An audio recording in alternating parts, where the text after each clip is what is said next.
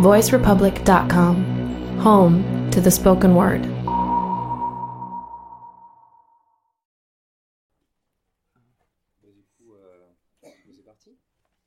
Bah, bonjour à toutes et à tous. Euh, merci d'être venus. Donc, c'est c'est la première fois qu'on fait un meet-up à la bibliothèque Louise Michel. Donc, on tenait à remercier euh, ben, Quentin et tout le reste de l'équipe de la bibliothèque pour nous avoir euh, proposé et, et euh, voilà d'avoir accepté ça. Donc, une des raisons, c'est aussi que avant les meet-up qu'on faisait avec Game Impact, c'était des meet-up qu'on faisait au Baker Street Pub, qui est à Jussieu et qui est un, pub qui a notamment euh, la particularité euh, d'être accessible moyennant un escalier en colimaçon, donc pas terrible. Donc du coup, ça nous a permis aussi d'avoir un, nouvel, un nouveau lieu. Donc Game Impact, hein, pour une présentation rapide, c'est une association qui fait des ponts entre le jeu et euh, les problématiques euh, sociétales de manière générale. Donc, on, a fait, on fait des meet-up comme celui-ci, où l'idée c'est d'avoir une intervention euh, sur un sujet et ensuite d'avoir un temps assez large sur discussion, co-intervention et aussi échange informel autour d'un buffet qui est là-bas présent. Donc n'hésitez pas pendant le, le- ce temps-là à vous lever, à aller prendre des choses et puis à intervenir. C'est vraiment l'occasion d'avoir quelque chose d'assez interactif et pas juste une conférence verticale. Donc voilà, et puis euh, je vais laisser Mathieu euh, euh, lancer la. Ah, j'ai cru que tu me laisserais jamais la place. Euh, ok, donc euh, le thème qui était euh, annoncé pour ce meet-up, c'était euh, jeux vidéo et accessibilité. Et donc nous avons la chance d'accueillir deux personnes. Donc euh, à ma droite, je suis nul avec ça. À ma droite, euh, Marc et euh, à ma gauche, euh, c'est ça, Jérôme. Euh, et en fait, comme on n'est jamais mieux servi que par soi-même, je vais vous inviter à vous présenter vous-même. Si, euh, Ouais. Je ne dirai pas de conneries. Euh, du coup, donc je m'appelle Marc Bouet, je suis à la fois étudiant en game design euh, à Montpellier dans une fac où on fait plutôt des art games et je fais un mémoire de recherche sur le validisme dans les jeux vidéo. Donc le validisme, c'est l'ensemble de discriminations et le système d'oppression qui est lié au handicap, enfin, comme le sexisme, le racisme, tout ça, c'est moins connu, mais donc ça existe aussi. J'étudie pas uniquement l'accessibilité, j'étudie vraiment enfin, les représentations, l'ensemble d'idéologies, comment toutes les discriminations s'expriment dans le jeu vidéo, et donc l'accessibilité au niveau technique et, euh, et les modes de pensée qui vont avec. Après, donc, je suis aussi militant plus largement que dans les jeux vidéo euh, contre le validisme. Et je suis aussi joueur. euh, et je suis vaguement un handicap aussi. Il y a pas mal de jeux auxquels je peux pas jouer. Du coup, je connais euh, les problèmes d'accessibilité de cette manière-là aussi. Voilà. Et oui, et je fais pas que rechercher sur les jeux, je fais des jeux aussi. Enfin, pour l'instant, j'en ai pas vraiment de totalement fini, mais je fais vraiment du game design. quoi. D'accord, merci. Jérôme Bonjour, je suis Jérôme Dupire, je suis enseignant-chercheur au Conservatoire national des arts et métiers.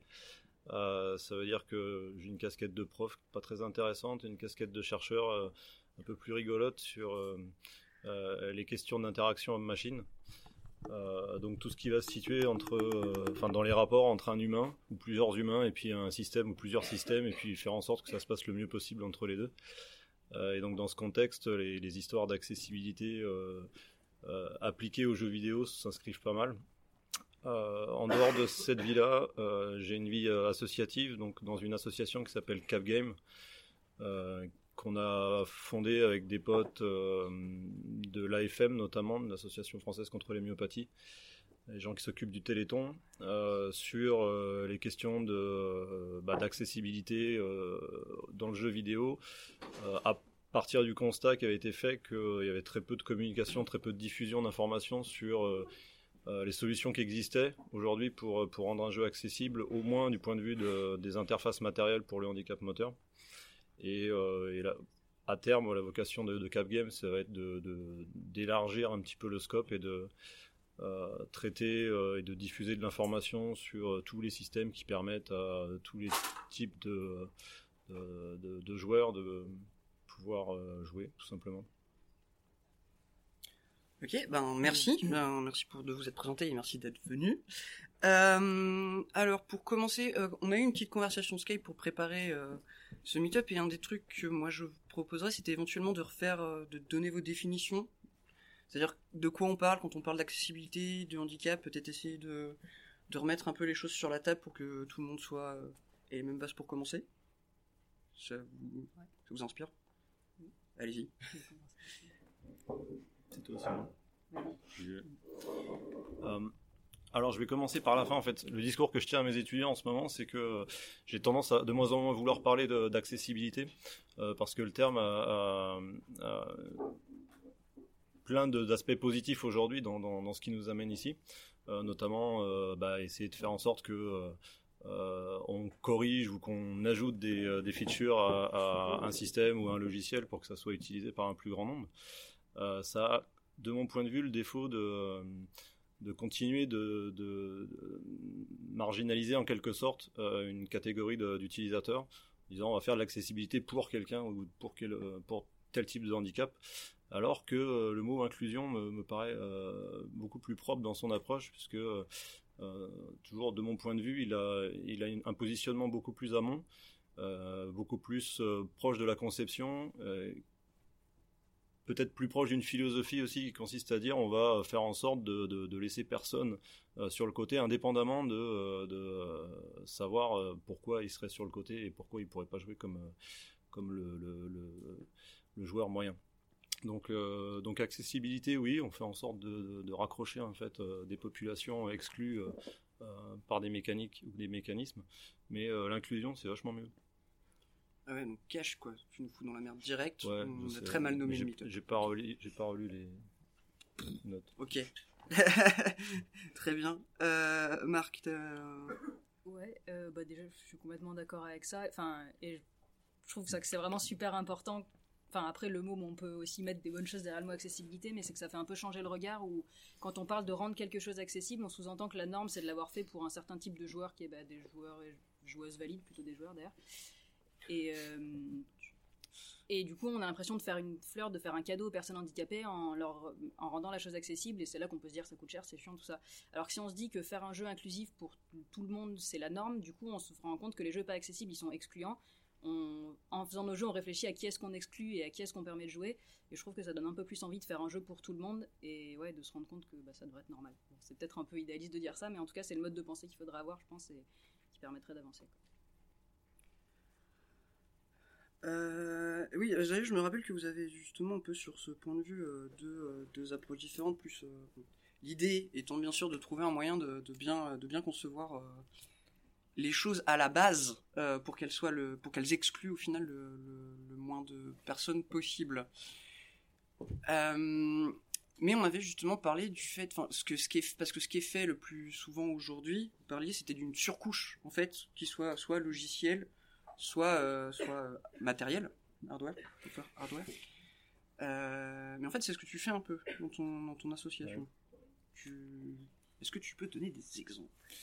Alors oui, parce que pour l'instant, effectivement, le, La, la, notion d'inclusion, elle va, elle va prendre du temps à mettre en place dans la mesure où euh, je ne sais pas s'il y a des gens qui travaillent dans le jeu vidéo, dans des grandes boîtes françaises qui font du jeu vidéo ou pas françaises d'ailleurs, euh, la, problématique de, l'inclusion, c'est vraiment une démarche de fond, euh, un changement d'état d'esprit dans des pipelines qui sont euh, mis en place, qui sont historiques, qui sont bien ancrés, et dans un contexte jeu vidéo qui est, toujours dans le rush, toujours sous la pression. Donc arriver avec des modifications ou des, nouvelles normes en quelque sorte ou idées à implémenter, c'est toujours un problème. Donc l'inclusion, on va y arriver, mais ça va être dans des générations dans les générations à venir, donc pas tout de suite. Donc en attendant, effectivement, on fait de l'accessibilité, donc je suis d'accord, il y a plein de choses positives derrière l'accessibilité parce que euh, c'est un moyen de, euh, de, de, semer des graines un petit peu dans, dans ce monde-là et puis de, de, progresser petit à petit vers euh, comment est-ce qu'on raccroche les différents types de joueurs à une proposition de, jeu qui est faite dans un, dans un studio. Donc pour ça, on a, on a le les, biais, euh, enfin les moyens euh, classiques de d'adaptation de l'interface, donc ce soit les interfaces logicielles, euh, comment on présente les informations à l'écran, de quelle couleur, de quelle taille, est-ce qu'on a des réglages là-dessus, est-ce qu'on est daltonien ou pas, du coup est-ce qu'on va percevoir les différentes informations qui sont à, l'écran malgré la mauvaise perception des couleurs. Donc ces problématiques d'interface logicielle sont, sont réelles et elles peuvent être traitées d'ores et déjà techniquement par par euh, les développeurs aujourd'hui. On a euh, le symétrique de ça sur les interfaces matérielles. Donc une personne avec un handicap moteur va pas avoir euh, la capacité peut-être de tenir un pad. Donc qu'est-ce qu'on lui donne comme possibilité et dans le jeu et dans la proposition de, nouveaux matériels ou de matériel adapté pour compenser cette incapacité à, tenir le pad ou à avoir une dextérité suffisante pour atteindre tous les, tous les boutons du pad par exemple. Euh, à court terme, effectivement, les premières solutions qu'on pourrait mettre en œuvre euh, de manière assez, euh, assez simple, ça serait de faire communiquer un peu plus le jeu vidéo, le monde du jeu vidéo avec les fabricants de matériel adapté et que les choses soient compatibles pas forcément faites pour ce matériel-là, mais qu'il n'y ait pas de, blocage irréversible dans la conception des jeux pour que, qui empêcherait ces matériels de fonctionner avec ces jeux vidéo. Est-ce que par hasard, euh, tu as un, exemple de jeu dans lequel c'est vraiment hyper problématique euh, Je suis sûr qu'il y en a plein, mais très concret.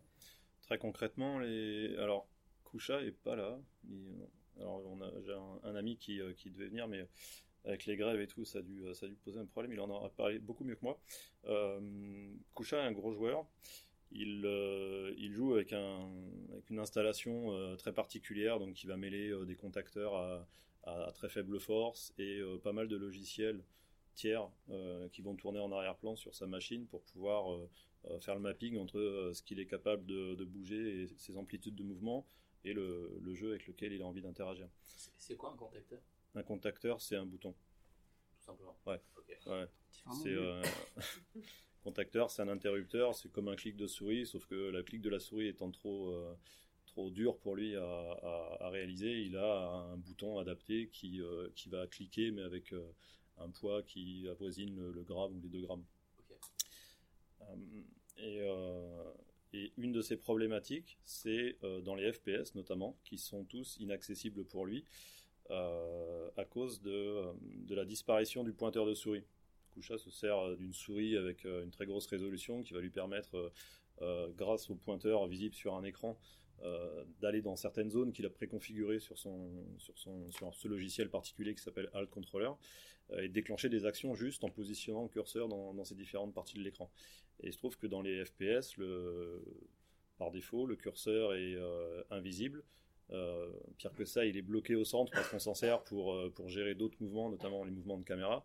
Et euh, du coup, il devient complètement inopérant dans sa fonction classique et lui a plus du tout accès à ce pointeur libre, il a plus du tout accès à, son logiciel euh, favori et du coup le, le, le, jeu devient, devient inaccessible. Même tous les FPS en fait. Tous les tout, FPS. Tout un pan ludique. Euh, oui, parce que c'est quelque chose aussi qu'on avait abordé dès le, dès le début de notre conversation, parce que là, du coup, on parle de FPS, de jeux classiques, et du coup, tu, quand tu quand tu t'es dit joueur, au final, ça soulevait un peu le truc, c'est que dès le début, vous nous aviez dit, non mais on veut surtout pas parler des jeux faits pour les personnes en situation de handicap, on veut, euh, faut faire, faut casser le truc direct. Il joue à tous les jeux exactement, enfin, il, pas, du coup, il n'y a pas de différence fondamentalement. Mm. être handicapé ne, t'empêche pas d'être gamer. Après, euh, ça complique, mais en tout cas, ça, ça peut empêcher d'être gamer dans certains types de jeux, mais en tout cas, ça change pas les envies. Et c'est vrai que c'est un peu une idée mm. qu'on a de base en imaginant les personnes handicapées on imagine euh, très souvent liés à la médecine et puis qui n'ont pas forcément le temps de faire des trucs amusants, des trucs comme ça. Alors, c'est complètement faux. C'est vrai que quand on, veut faire des jeux spécifiques pour personnes handicapées, on se retrouve très souvent avec des jeux médicaux ou des jeux de rééducation qui du coup sont pas vraiment des jeux. Enfin, c'est pas pour dire que les serious games sont pas des jeux, mais en tout cas, c'est pas ce type de jeu-là auquel on aimerait pouvoir accéder.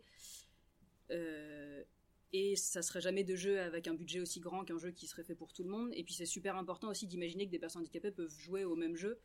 Et c'est même euh, politiquement ça aura un impact plus large que sur le jeu vidéo parce que par exemple si on se rend compte que des fois il suffit vraiment pas grand chose pour qu'une personne qui a un handicap qu'on considérait comme très lourd, par exemple une personne qui peut bouger que son que sa tête, si on permet le si le jeu ne bloque pas les logiciels tiers et si on permet l'utilisation de logiciels qui détectent les mouvements du visage, les expressions avec une caméra qui permet d'utiliser plein de contrôles, ça fait qu'on peut se retrouver à jouer au même jeu, enfin qu'une personne dans une situation de handicap peut faire vraiment les mêmes actions qu'une personne valide, qu'on peut se retrouver en compétition avec cette personne-là, et ça montre que, enfin ça va contre la vision que les personnes handicapées seraient globalement incapables de quoi que ce soit, et enfin je pense qu'au niveau du message et de l'imagination qu'on peut avoir des personnes handicapées, pouvoir jouer ensemble, c'est déjà ça devrait être normal, mais c'est déjà un gros truc quoi dans, l'imaginaire des gens. Une sorte de réhabilitation sociale par le par l'expérience ludique quoi.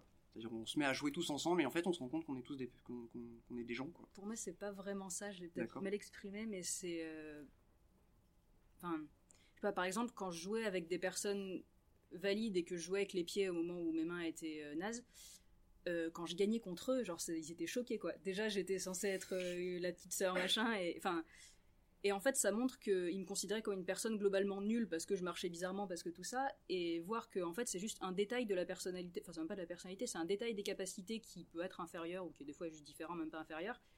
Et en fait, ça change pas du tout le reste de la personne. Et c'est ça, enfin, D'accord. quand on. Enfin, je sais pas, ouais. J'explique peut-être mal et j'ai du mal à rendre tout l'enjeu que ça peut avoir, mais. C'est peut-être moi qui comprends rien. Euh, je, sais pas si t'es d'accord. Est-ce que quelqu'un a mieux compris que moi? En fait, on veut faire le parallèle avec la, musique. Moi, je suis plutôt dans le monde de la musique, des instruments. Euh, le fait d'être en, situation de handicap, par exemple, ça peut m'empêcher de jouer de la guitare.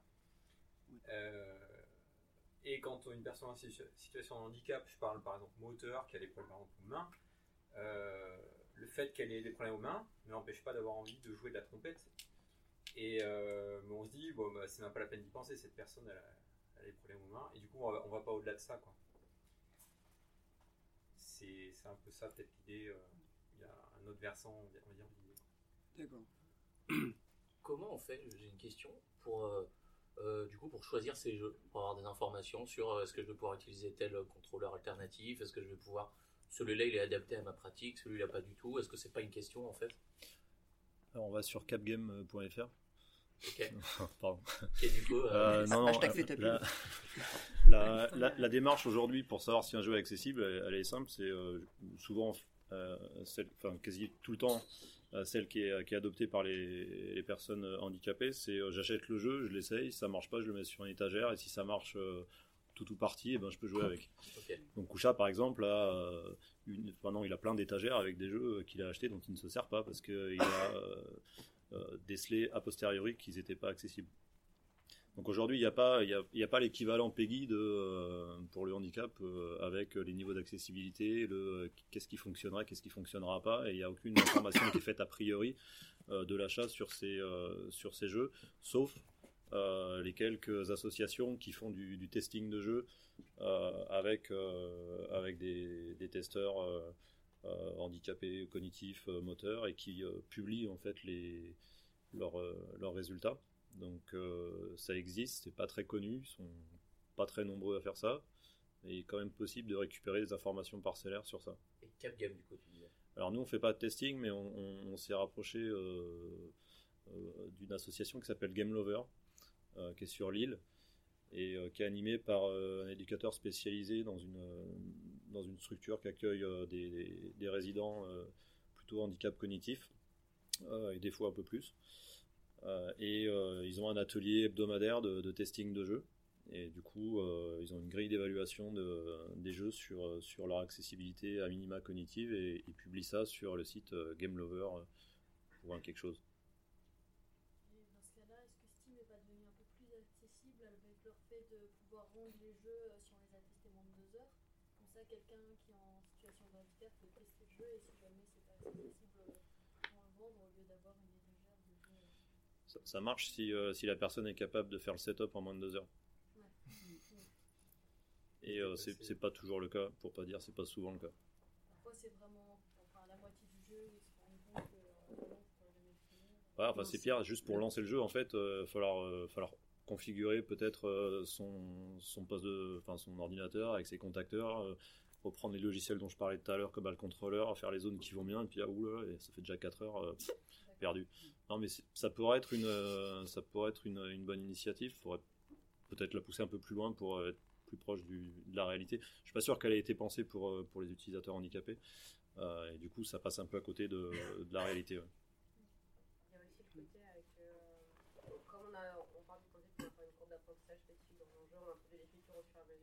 Il et il peut arriver effectivement une importante dans le jeu, euh, qui arrive au bout de 4, 5, 6 heures de jeu, euh, se rend compte qu'il ne peut pas utiliser, se retrouve bloqué dans, dans les situations, par exemple, ce genre de, de situation où, effectivement ça devient un peu, un peu emmerdant.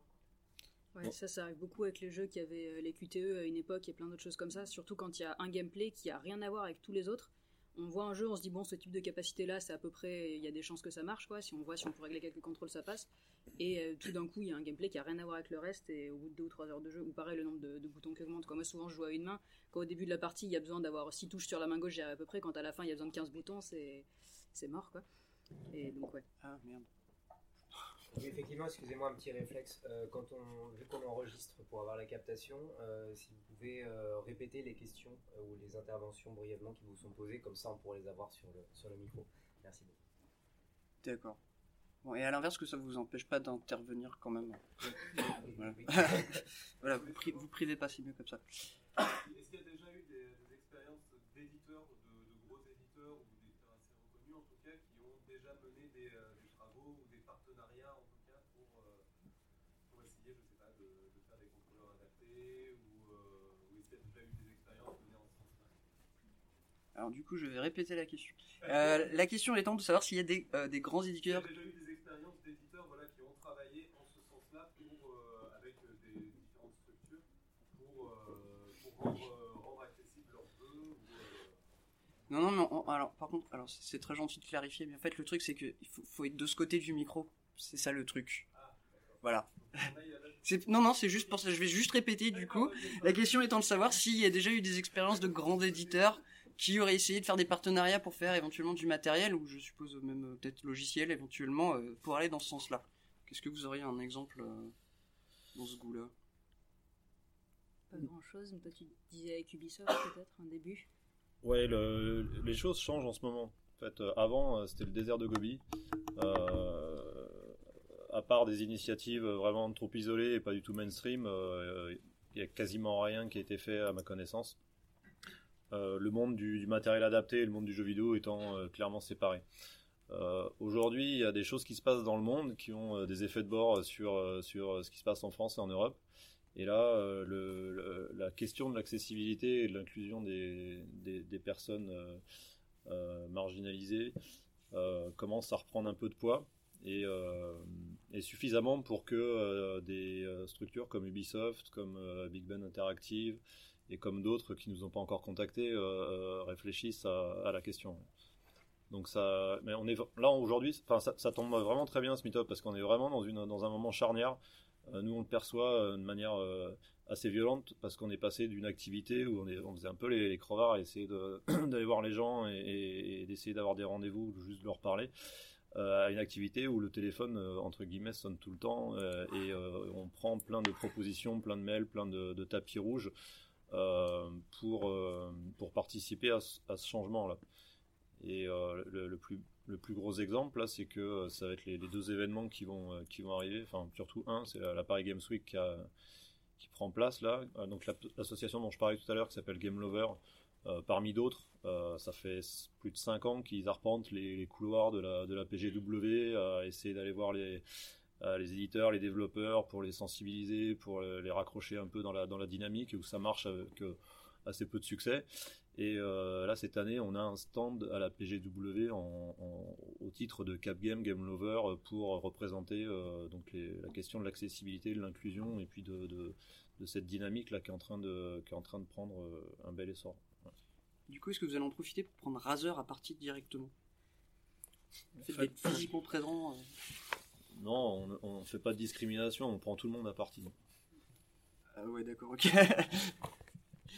Euh, Marc, t'en penses euh, Du coup, vous, pensez, euh, vous avez le sentiment qu'il y a une sorte de prise de conscience qui se fait. euh, Travis, peut-être que ça vient de. Est-ce que déjà tu partages ce point de vue? Euh, moi, je suis pas mal que sur- du côté jeu indépendant et tout ça, et j'ai l'impression que c'est toujours très très dur et que je suis toujours le chieur de service quand j'essaie de dire, hey, tu veux pas mettre des sous-titres, même des petits trucs, c'est vraiment compliqué. Mais euh, non, à force de parler aux gens, oui, ça se fait, mais c'est compliqué quand même. Après, moi, j'ai vraiment le niveau euh, jeu indépendant en parlant très doucement. Enfin, soit des tout petits studios, soit d'autres gens que j'ai rencontrés vite fait comme ça. Je suis, enfin, je suis pas dans une asso qui va vraiment. euh, j'ai pas la légitimité d'une association pour m'appuyer, mais je sais pas. Et c'est quoi leur, euh, le- leur barrière principale? Parce que par exemple, moi je pense que. Est-ce que c'est une question de prix? Genre rajouter des sous-titres c'est compliqué? Ben, alors l'argument qui revient le plus souvent, c'est effectivement c'est cher, c'est compliqué, mais en fait on se rend compte que c'est pas du tout ça dès qu'on creuse un peu, parce que même certaines features qui sont pas chères du tout, elles y sont pas. Il y a même des logiciels qui ont des options d'accessibilité, enfin qui pourraient être accessibles, mais qui les bloquent, comme les, jeux qui bloquent les logiciels tiers pour peur qu'on triche, comme euh, Pokémon Go qui empêche les logiciels qui simulent la position GPS, comme ça les gens qui peuvent pas se déplacer physiquement, ben, ils peuvent pas y jouer du tout, alors qu'il y avait un logiciel qui permettait d'y jouer quand même, mais là ils l'ont bloqué. Donc c'est que c'est vraiment pas un problème d'argent. Enfin, il y a certains trucs qui sont effectivement chers et qui demanderaient d'inclure des personnes handicapées dans les playtests, tout ça, c'est le côté euh, financier et que ça prend du temps, tout ça existe, mais je pense que le gros blocage, il est vraiment dans les idées. Et par exemple, euh, je pense les arguments qui viennent souvent, c'est mais du coup le jeu il va être chiant. Ou alors, euh, mais du coup le jeu il va pas être juste si on met différentes options, on pourra pas faire de compétition, les... enfin en gros considérer que c'est de la triche. Ça, c'est un gros truc. euh, du coup, enfin, Pokémon Go, j'arrête pas d'en parler parce que c'est vraiment, il y a eu plein de monde qui, euh, qui en ont parlé et c'était euh, intéressant. sur euh, cette option du GPS, il y avait énorme, enfin tout le monde a considéré que c'était de la triche en fait. Il y a que dans les forums de personnes handicapées qu'on entendait parler comme une mesure d'accessibilité, et tout le monde râlait contre les tricheurs qui utilisaient ce GPS. Et ils considéraient que c'était injuste que des personnes fassent ça, comme dans certains jeux où il y a des modes qui permettent de jouer avec un seul bouton, on considère que c'est trop facile et où du coup il n'y a plus de mérite d'avoir euh, avoir terminé le jeu. Et donc je pense qu'il y a vraiment un changement de mentalité à faire dans qu'est-ce qu'on considère comme être des conditions justes et égales pour jouer à un jeu. Quoi. Pourquoi est-ce qu'on arrive à considérer que c'est juste qu'une personne qui marche soit vachement avantagée par rapport à une personne qui se déplace en fauteuil roulant ou une personne qui ne peut pas sortir de chez elle et qu'on considère que c'est injuste de rajouter une technologie pour, euh, pour juste, enfin, de donner des, des méthodes différentes parce que les personnes n'ont à la base pas les mêmes capacités. Je pense qu'il y a ça. Les gens disent que si on rajoute des modes trop faciles, ça aura plus, on peut plus mettre les, les tableaux de score à la fin, plus mettre les achievements, les trucs comme ça, et alors que non. Et c'est vraiment un truc qui revient souvent. Quoi. Comment on fait pour que le jeu reste juste et soit pas trop facile, trop nul, trop. La, question de la justesse, elle est vraiment au centre des, vraiment au centre des, de, toutes ces euh, questions-réponses. Euh, et on revient peut-être à la première question qui est euh, celle de, de comment est-ce qu'on peut définir tout ça et de la, la méconnaissance finalement de la population concernée. C'est-à-dire que pour un, game designer ou pour un, développeur, euh, une personne handicapée, c'est euh, un aveugle, c'est un- quelqu'un en fauteuil ou euh, avec une canne. Un sourd éventuellement parce qu'il a vaguement conscience que ce handicap existe et au-delà de ça on a, on a très peu de connaissances en fait de la, population handicapée et par ailleurs on a très peu de connaissances également de ses habitudes et de ses envies Euh, à partir de là ça, ça mène à plein de euh, misconceptions c'est pas très français euh, Méconceptions. méconceptions ça marche? Cool T'es t'es sûr de ton coup Mec, tu, seras, tu seras sur internet en train de dire méconception. hein. donc de mauvaises conceptions euh, qui, euh, qui sont euh, effectivement si je, si je dégrade telle ou telle, euh, telle ou telle partie du jeu en en, en facilitant l'accès euh, en tant que game designer enfin je suis game designer en tant que game designer je peux pas faire ça parce que mon, mon, expérience de jeu elle est, elle réglée euh, euh, très précisément et ça marche comme ça et ça, ça, ça marche moins bien autrement. Sauf que le moins bien autrement c'est déjà beaucoup mieux que le pas du tout pour une personne handicapée qui n'a pas accès euh, en fait au, au jeu. Et donc cette, cette vision d'une personne pas handicapée qui se projette à la place d'une personne handicapée, elle est hyper nocive euh, dans la mesure où euh, bah, on projette ses conceptions du jeu, on projette euh, ce que c'est que, que, du fun, ce que c'est qu'un bon jeu, ce que c'est qu'un mauvais jeu, et on réfléchit à la place de la personne concernée sans vraiment lui donner la parole à un moment. Donc il y a, y y a deux aspects vraiment à, privilégier. hein. C'est le, côté un peu d'humilité ou de, ou de professionnalisme, parce qu'il y en a dans la salle. Euh, c'est euh, faire comme avec les autres, c'est-à-dire on va tester euh, des choses avec les personnes qui vont utiliser le jeu. Donc si on doit le rendre à un moment donné accessible à, à des personnes handicapées, c'est faire venir les personnes handicapées dès la conception, leur demander c'est quoi le fun pour eux, envisager des, des mécaniques avec, avec elles éventuellement, euh, et où, euh, une fois que c'est dégradé, refaire des tests avec et puis euh, voir si elles peuvent s'en servir et si elles trouvent ça cool. Et dans la plupart des cas, elles vont trouver ça cool parce que, encore une fois, pour l'instant, c'est euh, c'est euh, zéro, quoi. Elles n'accèdent pas à grand chose. Ouais. Mais du coup, organiser des mécaniques en conséquence, c'est finalement de l'accessibilité. Et du coup, l'inclusion, euh, comment vous la concevez en fait? Parce que ça m'intéresse beaucoup, mais j'ai j'ai du mal en termes de design à, à l'évaluer. J'ai compris qu'on pouvait permettre que le logiciel soit accessible pour, par exemple, installer des boutons, comme vous l'expliquez, etc. Euh, ajouter des features par la suite, mais du coup, l'inclusion, pour moi, elle est un peu euh, vague. Ouais, alors comment tu, comment tu game design l'inclusivité. Du coup Alors, je suis pas game designer, donc je vais sûrement dire Non, plein de choses euh, mal que, que Mako Bureau va me reprocher toute ma vie après. Comment tu bottes en Euh, touche non, je vais assumer. Euh, L'inclusion en game design, c'est euh, sortir des euh, sortir des, des sentiers battus et euh, envisager des euh, des situations de jeu qui euh, sont qui ne nécessitent pas d'avoir toutes les capacités ad hoc comme aujourd'hui. C'est-à-dire qu'aujourd'hui, euh, pour jouer à un jeu vidéo, globalement, il faut euh, euh, voir super bien, euh, bouger super bien et bouger super vite. Euh, avoir le cerveau qui fonctionne euh, normalement, euh, c'est-à-dire vite, et on est challengé là-dessus. Euh, si euh, à un moment donné on considère que dans un jeu mainstream il est possible euh, de, de prendre un rôle qui euh, ne nécessite qu'une partie de ses capacités euh, euh, nominales, euh, on donne un accès euh, aux gens qui n'ont pas là, cette capacité euh, qui n'est pas nécessaire. Et du coup, euh, ils sont inclus naturellement parce que ce, rôle, ce- cette situation de jeu, elle est euh, faite pour tout le monde. C'est juste qu'on a dit, euh, on joue qu'avec le son, on joue qu'avec l'aptique, enfin le, retour de force, ou on joue euh, qu'avec le visuel. Et tous les gens qui n'ont pas les capacités qui sont pas nécessaires, du coup, ils sont sont pas exclus, ils sont naturellement inclus. Et on n'est pas en train de faire un jeu pour handicapés, on a juste inclus cette, cette possibilité, cette option dans le jeu, comme un rôle de FPS par exemple, où on a les cinq, les cinq trucs classiques. eh Ben, pourquoi pas un sixième qui serait, euh, qui serait euh, un petit peu différent et qui mettrait pas du coup toutes les capacités à, à, à l'épreuve. Euh, je, je crois que c'est toi, Marc, qu'on avait beaucoup parlé. Euh... tu nous avais parlé d'Overwatch. C'est pas Ouais, il y avait un petit détail. C'est, enfin, en fait, je pense que dans le fait de faire des jeux inclusifs, il y a plusieurs choses. Il y a le fait, euh, enfin, déjà, c'est vraiment une question de comment est-ce qu'on y pense, penser dès le début qu'il va y avoir des joueurs qui vont avoir des capacités différentes. Et, euh, enfin, je pense le coup d'Overwatch, c'est vraiment un, détail, mais c'est comme, euh, comme ce que tu disais, prévoir des rôles dans le jeu qui ne nécessitent pas toutes les capacités habituelles. C'est-à-dire que dans un jeu de tir, en général, il faut pouvoir viser avec un curseur. Et là, dans Overwatch, par exemple, il y a le personnage de Symmetra qui n'a pas de visée. Bon, après, il faut quand même être relativement précis pour pouvoir la jouer, mais ça baisse un tout petit peu le niveau d'exigence en précision. Mais c'est vraiment un, tout petit premier pas dans ce sens-là. Faudrait imaginer des rôles beaucoup plus, euh, beaucoup plus complexes, enfin, avec des, des différences de capacité qu'on- dont on a besoin qui sont vraiment différentes. Et je pense qu'il y a aussi, en tant que game designer, on essaye de penser à l'expérience qu'on veut transmettre à nos joueurs et joueuses.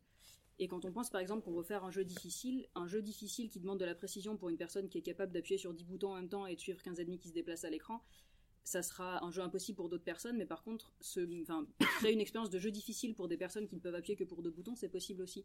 Moi, je pense, dans les jeux que j'essaye de faire pour l'instant, j'essaie de créer différents niveaux de jeu pour, euh, en pensant vraiment à l'expérience. Comment est-ce que l'expérience soit la même pour une personne qui a certaines capacités? Comment, comment vivre, je sais pas, de la frustration à un moment Comment certains passages demandent de la concentration, tout ça Mais ça demande de faire vraiment plein de réglages, de pouvoir régler euh, des tas de paramètres.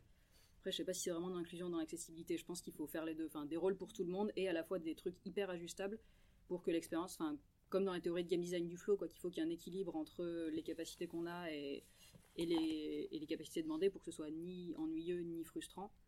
Et voilà, penser à tout ça. Globalement, pour, euh, pour éviter d'exclure des gens, il faut, euh, encore une fois, euh, pas se projeter euh, à leur place et les laisser finalement définir quelle est leur, zone de confort, que ce soit dans, de l'utilisabilité ou dans du fun. Et les systèmes d'exploitation font ça depuis très longtemps. On est tous capables dans Windows ou dans les, les, les autres euh, de régler la sensibilité de la souris, la vitesse, euh, la traînée éventuellement pour percevoir les choses. Euh, tout ça, c'est des curseurs qu'on va ajuster chacun avec nos propres paramètres par rapport à nos propres capacités, à nos propres zones de confort.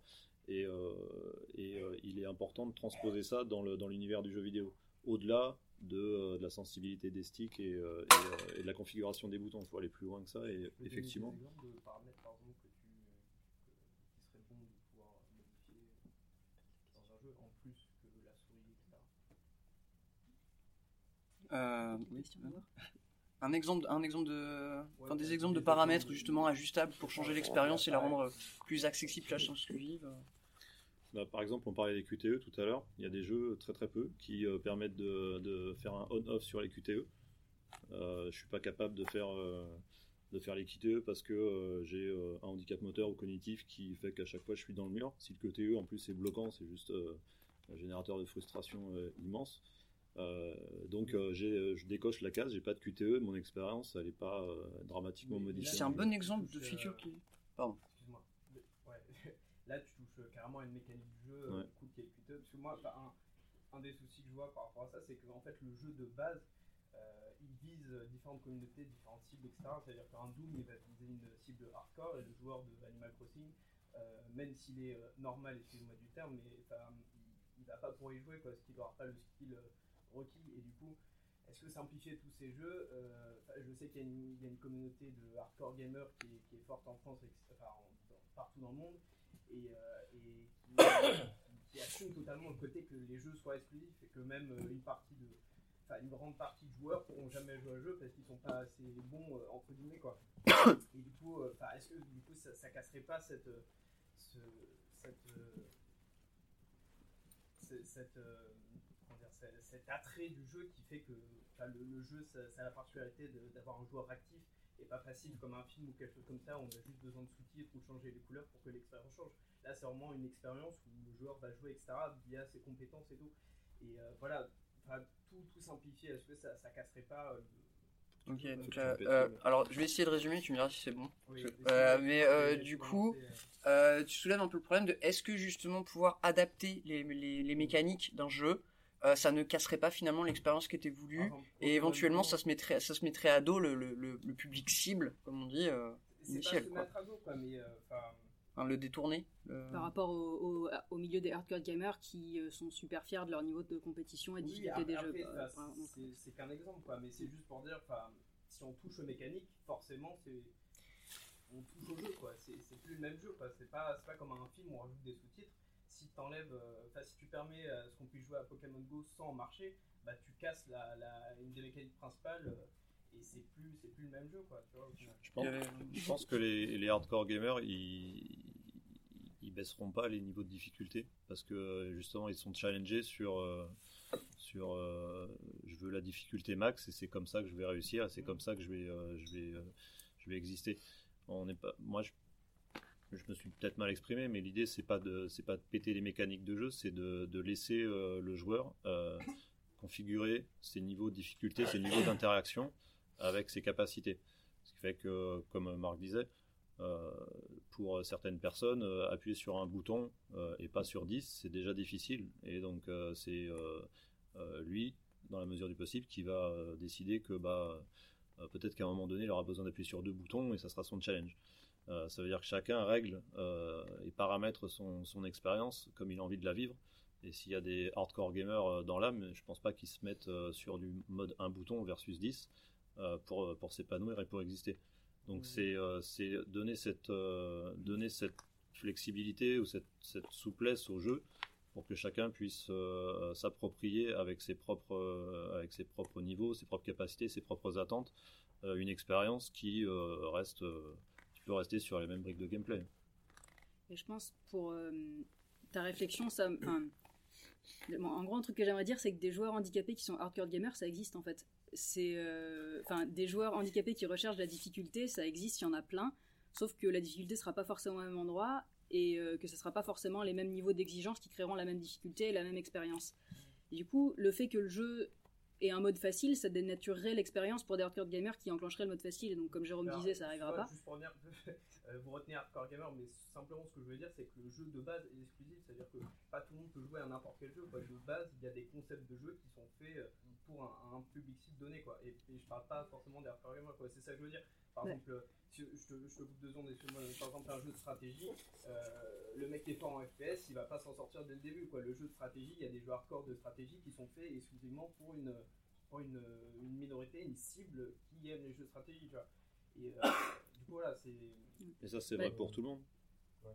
Enfin, je- c'est vrai pour tout le monde. Ça. Je veux dire, Ah euh, c'est pas parce que handicapé ou pas. Moi, je vais, je vais pas jouer à Animal Crossing, par exemple. Bah, moi, ce que je voulais dire tout à l'heure, quand tu parlais, des- finir quand mon tu truc. parlais des QTE, moi, ce que je voulais dire, c'est moi, une- un jeu où, avec des QTE, où on me laisse l'option de pas mettre les QTE, bah, moi, je mets pas les QTE, je déteste ça. Donc, du coup, c'est une option qui, en fait, ferait plaisir à plein d'autres gens, en fait. Euh, Moi, le God of War sans les QTE, c'est, C'est vouloir une hein. pureté d'expérience imposée aux joueurs et, et, enfin il peut y avoir des joueurs et joueuses qui n'ont pas envie d'avoir cette expérience là. Et par exemple pour euh, ce que tu disais sur Pokémon Go que c'est un jeu où le cœur du gameplay c'est de marcher, bah non c'est pas ça en fait. Enfin c'est de se balader dans un univers qui est l'univers réel, du coup c'est hyper vaste et de capturer des Pokémon, marcher ça fait partie du jeu pour les gens qui ont envie de se balader, et qui peuvent c'est cool. Mais je suis sûr qu'il y a plein de Ouais. joueurs qui préféraient pouvoir y jouer avec un GPS qu'en marchant. Enfin c'est Comment ça, un avec un GPS, bah, ça donnerait quoi du coup? Tu parlais sur n'importe quel site sans marcher? Bah, Ah, là, moi, pour l'instant, le, problème des GPS, c'est qu'ils n'étaient pas faits pour le jeu. C'était des Ah applications qui euh, changeaient les coordonnées. Du coup, on pouvait effectivement se téléporter n'importe où. Et effectivement, fait comme ça, ça donnait un avantage. Mais par contre, euh, on pourrait très bien paramétrer un, un GPS qui, donne, qui te fasse partir uniquement de ta position où tu es réellement physiquement et te faire aller à une vitesse de marche euh, à peu près ouais, moyenne, des trucs ouais, comme ça. Dans ce cas, ça, ça demande beaucoup de, de dev en plus. Je pense que ça serait relativement simple en fait. Enfin, Pokémon Go, c'est un jeu que je trouve hyper frustrant parce qu'il aurait pu être accessible pour plein de gens. Mm. Genre, le rendre accessible pour des personnes aveugles, ça aurait été hyper simple. Genre, des jeux de cherche où on est avec un espèce de radar qui fait bip bip plus on s'approche d'un objet. Enfin, c'est un jeu qui avait vraiment un potentiel d'être accessible pour plein plein de gens. Et en fait, non, ils ont décidé d'en faire une expérience. Puis en plus, avec le fric qu'ils se sont fait, c'est pas un problème de budget, quoi. Ça, le, le GPS, ils auraient pu l'incorporer hyper facilement. Enfin voilà, ce jeu On m'a énervé. encore égorgé de capitaliste ce soir. Mais ce qui est, ce qui est intéressant Euh, dans le coup du GPS, et je pense que ça répond aussi à ce que toi tu proposes, c'est que le, le GPS ne dénature pas l'expérience pour les joueurs qui veulent jouer en mode hardcore et si-. Dans ce cas, c'est calculé sur une vitesse de, de marche. C'est ça. Et, et Mathieu donnait un super exemple à l'instant que je crois que tout le monde n'a pas entendu, qui est dans Pokémon Go, tout, Pokémon Go, tout le monde trichait dans le bus et dans la voiture au final pour avancer. Donc tout le monde se Ah ouais, moi j'ai jamais joué que dans le bus. hein. C'était le bus pour aller à la gare. euh, Donc ça, c'est une Pokémon forme Go. de triche acceptée. Donc quelque part, le GPS peut être aussi, euh, c'est pas une triche quoi. Et puis après, c'est vrai un que- système de jeu, chacun l'adapte un petit peu. C'est vrai euh, que le but de Pokémon Go, c'était de go ta catch them all. Enfin, tu devais juste tu capturer des Pokémon et après tu te battais contre des joueurs du monde entier sur une map gigantesque. Le fait de marcher, c'est complètement secondaire. On avait des interventions de Alizé, Lilian et Thomas. Ah, genre, tu connais les prénoms de tout le monde, toi. Comment il se la pète, le mec T'as un trombinoscope ou... euh Arrête de me prendre la partie comme ça. Donc, euh, du coup, on avait Alizé, c'est le seul prénom que j'ai retenu. Euh, oui, moi c'était plus sur euh, euh, l'essor justement de ce genre de. de- d'essayer de motiver un petit peu les équipes de conception, euh, enfin, de motiver les équipes de production à essayer dès la table de la conception en fait, à prendre en compte le, euh, le cas justement des personnes qui ont des, euh, des handicaps soit moteurs, soit cognitifs. Pour moi, le souci est encore plus euh, vieux, c'est-à-dire que, enfin, moi je bosse au, au lab d'Ubisoft, donc je fais de l'ergonomie euh, appliquée aux jeux vidéo. Le souci qu'on voit là, c'est qu'on fait beaucoup de travail de fond. En fait, une grande partie de mon travail, c'est de travailler de fond avec les équipes. Parce que c'est vrai que beaucoup des game designers, encore maintenant, ont en tête de je fais un jeu pour moi. Et la cible, tu vois. Ah, mais les game designers, ils font tellement des jeux pour eux, c'est euh, horrible. que- et là, il y a beaucoup de gens en fait qui encore maintenant se prennent pour les game designers dans leur garage en fait. C'est-à-dire que même encore maintenant, avec certaines équipes, c'est toujours compliqué d'expliquer que bah, nous on est utile. Euh, L'expérience qu'ils ont en tête, elle est cool, hein, on ne dit pas le contraire, mais les gens vont agir différemment et c'est pas aux joueurs de s'adapter au jeu. C'est-à-dire que la phrase de toute façon, euh, le joueur il a pas compris, il est con, euh, moi je l'ai entendu hein, dans le cadre de mon métier et ça vient généralement des designers, hein, donc on va pas se le cacher. Ah bah, la, la phrase le joueur a pas compris, il est con, elle vient toujours du designer. Toujours. Ah, c'est pas le bon designer, il y a le bon et le mauvais designer. Mais euh, Nous, c'est le truc où dès qu'on dit ça, on se fait pourrir par les profs. Enfin, je veux dire, quand tu fais du playtest, si tous les joueurs se plantent au même endroit, c'est que le jeu est mal designé. Enfin, tu fais tester à des gens. Ouais, mais mais- c'est vrai que je vois pas trop comment aller contre ça. Mais juste, je veux rebondir sur un truc. Moi, ça m'est déjà arrivé de designer des jeux auxquels je ne pouvais pas jouer parce que j'ai tellement l'habitude de faire des jeux accessibles et tous les tutoriels sont tellement pour faire des jeux accessibles que j'ai réussi à faire un truc où il y avait trop de boutons.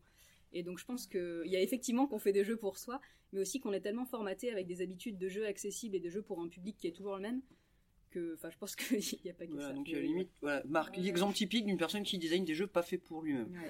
Bon, ça, ça, c'est pas vraiment existe, critique, mais j'en ai déjà parlé avec d'autres personnes handicapées. Quand tu suis des tutos, ça y est pas les options d'accessibilité. Enfin, bref. Mais c'est vrai que peut-être anecdotique. mais- C'est vrai que du coup, cette histoire de, euh, de, de faire des jeux pour les autres et, euh, et d'inclure les gens euh, euh, dans, dans la production, c'est quelque chose que pourtant je trouve assez étonnant parce que ça se fait de plus en plus. Si on pense à, à l'exemple de Amplitude Studio par exemple qui fait le Game Together, c'est-à-dire qu'ils font des euh, ils font des, tests de design et puis après ils font euh, ils font en contact avec leur communauté pour leur demander leur avis. Euh, Enfin, c'est fait sous tout un tas de médiations un peu différentes. Au final, ils font le design quand même, mais ils le font réellement en fonction des, des, avis des joueurs. Et c'est vrai que, pour leur en avoir parlé, c'est oui, oui, mais en fait, c'est nos joueurs, c'est les joueurs qui veulent faire l'expérience. Mais à côté de ça, quand on dit aux gens, oui, mais t'imagines faire la même chose, mais genre avec des gens qui ont des compétences, des capacités différentes ou pas d'eux. Par exemple, des gens plus âgés, des gens qui voient moins bien. euh, Ah, mais non, c'est débile. enfin, ça, ça, ça choquerait. Ça, ça, ça serait un peu étrange. Mais ça, ça, enfin, ça progresse au fur et à mesure. Tu vois, de, plus on travaille avec les équipes, plus ça progresse et plus on arrive de manière assez early au final dans le développement, ce qui est le, top. Parce que tu me parlais d'aspect financier, tu vois, mais Mm. l'équipe se rend bien compte que si on corrige un problème dès la conception, euh, c'est des gens moins qui sont euh, embauchés plus tard sur, euh, sur du correctif. Quoi. Donc euh, ça arrive, ça commence, ça progresse. Euh, Et c'est un travail de fond et c'est beaucoup de gens qui travaillent, euh, dont moi, à faire en sorte que les équipes fassent. réalisent que bah non, le jeu, faut ça soit bien qu'il y ait des gens qui puissent y jouer derrière. Et qui durent dessus, quoi. Et même pour, des, même pour des joueurs entre guillemets normaux, c'est toujours quelque chose qui n'est pas forcément évident à inculquer aux équipes, à leur expliquer qu'effectivement, bah, eux ils ont leur expérience, mais moi j'ai 8 jours dans ma salle, ils rencontrent le même problème sur un truc. C'est que quelque part, tu vois.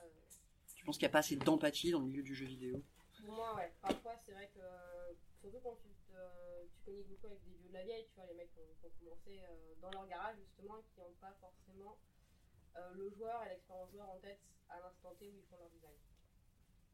Donc c'est déjà problématique pour des joueurs de tous les jours, entre guillemets. Donc c'est- du travail, beaucoup de travail. Et beaucoup de diplomatie surtout. Mais ça arrive, ça arrive. Enfin, je, je rebondissais sur ce que disait Jérôme, c'est que les équipes commencent à se sensibiliser beaucoup avec ça. Et au fur et à mesure, bah, il y a des, des- des initiatives qui se font et, euh, et c'est prometteur. Mais euh, on revient loin. Très, Ouais. très. Donc en fait, en fait, pour résumer, il y, a une, il y a une vieille garde du jeu vidéo qui a un peu, un peu de mal et qui vit un peu avec le je veux faire mon jeu pour moi, mon expérience, qui me, ce, qui- ce que j'ai envie de faire en fait. Mais euh, ça change progressivement et, euh, et- et on, et on fait des, on fait des progrès sur le, sur le côté euh, design en fait. Finalement, c'est ça qui est un- assez in- intéressant. Euh, mais c'est peut-être parce qu'ils ils vont bientôt partir à la retraite, peut-être que ça fera un, un appel d'air. Oui, on est plus aussi. Enfin, au Ah, plus on de est gens. beaucoup de labos à travailler avec des équipes. Et au fur et à mesure, à faire du forcing, ça finit par passer. D'accord. C'est Euh, le- ouais. quoi les L'union fait la force, quoi. Qui font mouche, peut-être qu'ils semblent évidents en fait, je sais pas, mais il y a peut-être des trucs qui marchent mieux que d'autres. Euh, bah, plus de gens, c'est plus de thunes. juste de la persévérance. Euh, c'est bah, beaucoup de l'aspect financier. Parce que les équipes se rendent bien compte que quand on tacle des problèmes euh, alors que le design n'est pas encore terminé, bah, ça les aide à, à visualiser un design qui fonctionne au bout d'un moment. Donc il y a une grosse partie de ça. Euh, Il y a aussi beaucoup de. Nous, tous nos- on stream toutes nos sessions de jeu. C'est-à-dire qu'on met les designers face aux problèmes que rencontrent les joueurs directement, où ils voient le contexte, ils voient le machin. Et là, il n'y a plus de bullshit en fait. Ils peuvent, pas nier le fait que oui, on a vu 8 joueurs galérer sur telle feature, euh, c'est qu'il y a un souci quelque part. Donc c'est les prendre par la main, leur expliquer d'où viennent les causes, ou les machins, leur donner beaucoup de vidéos, beaucoup de, de rationaliser beaucoup de game design derrière aussi. Quoi. Euh, oui, j'avoue que c'est quelque chose de, qui marche assez bien parce que euh, souvent les, gens ont tendance à faire leur, jeu et vouloir le montrer quand il est fini. Euh, vraiment le garder jusqu'à la fin, non, c'est pas fini, c'est pas parfait, c'est pas le truc. Alors qu'en fait, moi ça m'est arrivé, on a fait un focus group et j'y suis allé, mais derrière la, fameuse vide sans teint. Et il y a huit personnes qui savent pas que vous êtes là, qui regardent le truc, qui, et puis vous êtes là, vous attendez, vous prenez des notes. Et cette espèce de fraîcheur, genre non, je comprends rien, c'est nul ce truc bon, qui, qui c'est vrai est pas facile à vivre. Moi, j'ai eu envie de pleurer à un moment donné. Mais, euh, mais c'est vrai que ça, ça change beaucoup de choses. Et en effet, euh, en plus, le pire, c'est que l'argument, c'était le, le CEO qui l'avait dit. Non, mais on va pas en envie de passer six mois sur un truc qui va se planter complètement. Et Peut-être que pour une fois, l'appât du gain peut avoir un intérêt. C'est, peut-être une, peut-être un des trucs qu'on aura appris ce soir. Euh, Il y avait d'autres questions, je crois. Il y avait Lilian et Thomas. Merci. Parlant des options qui pourraient euh, ruiner, ruiner l'expérience rendant le jeu trop facile, en faisant des, mé- des mécaniques, a aussi une histoire de bragging rights, de dire j'ai fini le jeu en difficile en une seule vie sans prendre de power-up avec X challenge imposé, ça va pas euh, inspirer autant de mérite que j'ai fait en mode facile avec l'assistance mo- mode à bouton. Donc au, final, pour les joueurs hard- hardcore, c'est quelque chose qui va quelque chose qu'ils peuvent com- complètement ignorer. On peut même euh, marquer, euh, marquer par, exemple, pour prendre l'exemple de Pokémon Go, on pourrait euh, sur chaque Pokémon mettre un indicateur capturé avec position réelle versus position simulée. Et là, on peut vraiment montrer, on peut vraiment avoir, si on veut avoir la fierté d'avoir euh, s'être vraiment déplacé, avoir la récompense, un jeu qui dit capturer avec la position réelle ou ce genre de choses, ou euh, modifier les scores s'il y a un score, ou des, des, des pour des challenges supplémentaires, des, choses comme ça, qui permettent aux, aux joueurs hardcore de, de, montrer, de montrer leurs skills et de pouvoir, euh, aux joueurs valide ou pas, valide ou pas, ou juste de pouvoir euh, quand même y jouer. D'accord. Alors, pour résumer, en fait, ta, ta suggestion, c'était de dire, euh, bah, finalement, et si on, on- on, euh, enfin, pour, pour laisser aux gens le choix de dire j'ai fini ce jeu super dur, et ben on pourrait tout simplement euh, leur mettre des achievements ou des, ou des notifications spécifiques qui montreraient justement le niveau de difficulté euh, avec lequel ils ont, euh, ils ont fini tel challenge, quoi. ou même juste le fait de pouvoir en parler, de poster sur un forum, j'ai fini euh, une seule vie Ouais. très difficile, ça, ça montre pas le. Ça montre. C'est pas le même bragging rights que de dire j'ai j'ai fini en faisant 50 continues en facile. Que le, que le jeu le montre, c'est plus ça. Ça peut être un plaisir en plus pour le joueur. Mhm.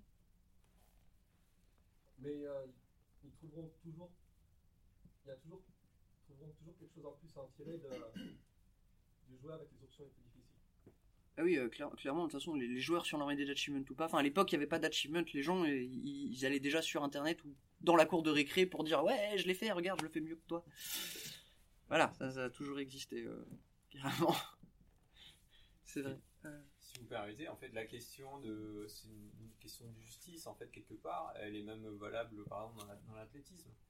Euh, il y a eu, euh, il y a eu la question qui a été soulevée, ben voilà, le gars qui a des prothèses, vous savez, l'espèce de lame là, qui permettent de courir à des personnes qui, ont, qui, qui manquent un morceau de jambe, euh, ils se sont aperçus que peut-être ces, ces personnes-là qui avaient ces prothèses pouvaient peut-être courir plus vite que les, les gens qui avaient leurs jambes entières.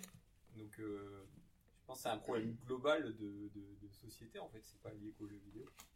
Oui, c'est vrai, quand ils sont posés la question en athlétisme, genre euh, finalement, est-ce que les prothèses deviendront plus performantes que le corps humain lui-même? Est-ce que finalement les athlètes vont finir par se couper les jambes pour se les remplacer par des prothèses? C'est vrai que ça avait été une discussion assez intéressante. C'est vrai qu'on a toujours un peu la suspicion qu'une personne handicapée qui a réussi à faire quelque chose, c'est qu'elle a triché, c'est qu'elle a eu des aides qui ont surpassé. Enfin, on a souvent cette idée-là, en fait, quand, par exemple, j'ai passé le bac avec un tiers-temps et il se trouve que j'ai eu des bonnes notes. Il y a plein de gens qui m'ont dit, mais si t'avais pas eu le tiers-temps, t'aurais fait comment? Bah, j'écrivais avec de la main gauche et j'étais pas encore en vitesse, j'aurais j'étais dans la merde, j'aurais une note pourrie, effectivement.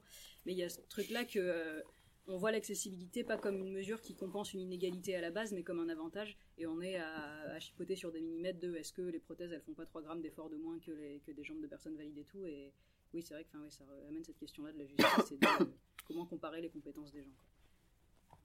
Et du coup, on voit que les valides veulent bien garder leur, leur fierté d'avoir pu faire des trucs sans aide. Oui, euh,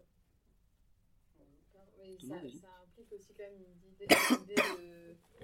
Enfin, on retrouve un peu une idée de, de supériorité et, euh, et ce serait euh, dévalorisant de se faire battre par quelqu'un handicapé, ce serait dévalorisant de se faire battre par une femme, ce serait dévalorisant de se faire battre par. Enfin, voilà. euh, certains types de minorités et je pense qu'il y a aussi peut-être de ça là-dedans de euh, comme tu disais euh, si je me fais battre par quelqu'un euh, qui a un handicap et qui du coup avait quelque chose, enfin je sais pas, un bouton spécial ou, ou, la, la jambe dont vous parliez, etc. c'est que forcément il a triché parce que je suis forcément supérieure, parce que forcément euh, moi mon corps il est entre guillemets normal. Enfin, euh, il y a aussi quelque chose de, de beaucoup plus intériorisé et, euh, et là, bon, je sais pas comment faire. Après, il est peut-être possible d'organiser des challenges, par exemple, où euh, bah, euh, il y a tel type de jeu, euh, tout le monde le joue au pied, quoi, point, par exemple. Et si t'as pas de pied, du coup Si t'as pas de pied. Handicap ou pas. Non, ce qui est important, ce que disait Marc, c'est de lancer une courbe de difficulté, même pour la personne handicapée. Genre qu'elle ait la possibilité de se sentir hardcore à un niveau ou, euh, ou, euh, dans un mode facile en fait. Tu voulais dire un truc Euh, en fait, je vais prendre un peu l'exemple de Pokémon Go aussi. Il y a un truc qui m'a un peu, moi personnellement perturbé par rapport au fait qu'ils ont le GPS et des possibilités comme ça. C'est que Pokémon Go a même pas d'aspect compétitif en fait. Euh, C'est-à-dire qu'il y a dans d'autres jeux où on peut dire, bah voilà, l'aspect compétitif peut gêner, euh, de se dire, tiens, la personne a mis le score alors qu'elle a des mécaniques qui rendent ça plus facile pour s'adapter du coup concrètement. Là, Pokémon Go, il n'y avait même pas d'aspect compétitif au final et c'était plus des personnes qui étaient euh, dégoûtées de, de vouloir jouer de la façon legit, on va dire, euh, de part d'autres personnes qui capturaient les, les Pokémon par exemple euh, en Amérique, euh, qui, dire, qui du coup, alors qu'eux ils pouvaient pas parce qu'ils voulaient y aller à pied. Et, euh, et euh, du coup, on disait, bah, le, la- pour moi, pour la méthode qu'ils n'ont pas fait, c'est juste de dire, bah, on fait du. En plus, ils ont fait ça euh, par ailleurs, mais enfin, ça a remarqué. Qui fait un ban en fonction de la distance maximum que tu pouvais parcourir en un certain temps, euh, qui était euh, assez grande quand même, parce que bon, il y avait forcément du coup le bus, le train, etc., qui permettait de jouer quand même, on jouer quand même dedans. Mais je sais qu'il y avait une distance maximum, une, vitesse maximum avec laquelle on pouvait aller. Et euh, au final, les gens, personne n'a vu ça non plus, personne n'a réagi par rapport à ça, ils ont quand même banni après le GPS, les gens continuent à se plaindre. Et au final, c'est juste plus que les. Plus de faire de l'accessibilité, j'ai l'impression que les, les joueurs, on va dire, normaux, ont. J'aime pas le terme de. Voilà. Euh, ont- valide, effectivement, euh, valide, euh, peur aussi de.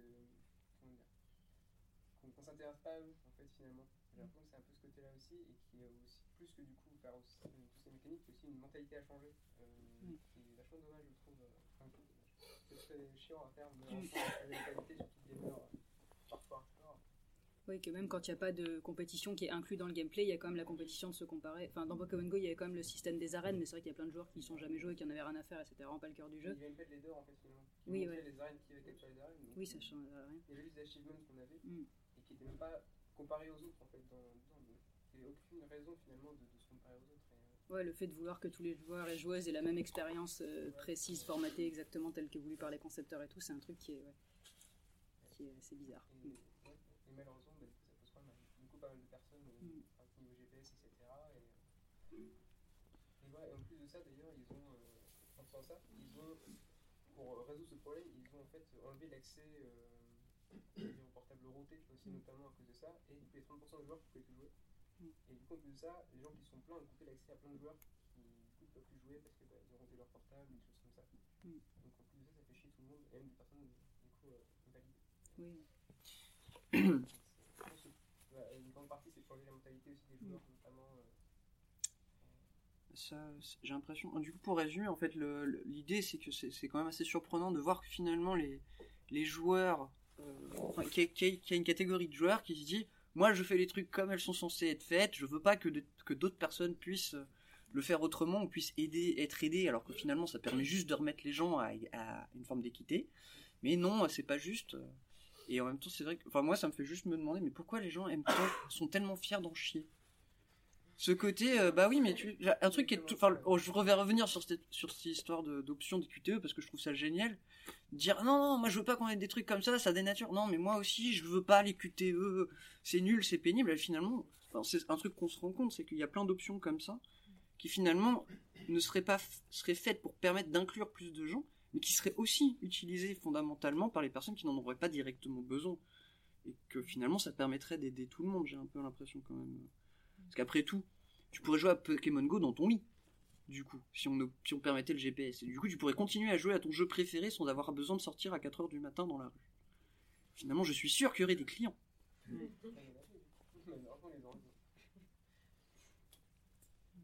Euh, Aurélien. Thomas avant, mais je. Non, mais non, Thomas, non. D'accord, Thomas, non. D'abord. rapidement. Euh, ouais, il y a un truc peut-être qui peut être intéressant à voir, et c'est vous en avez déjà parlé là quand tu disais, euh, effectivement, la page du gain peut parfois être euh, un moteur de, de, de Ah, J'étais sûr. Le point pain du gaz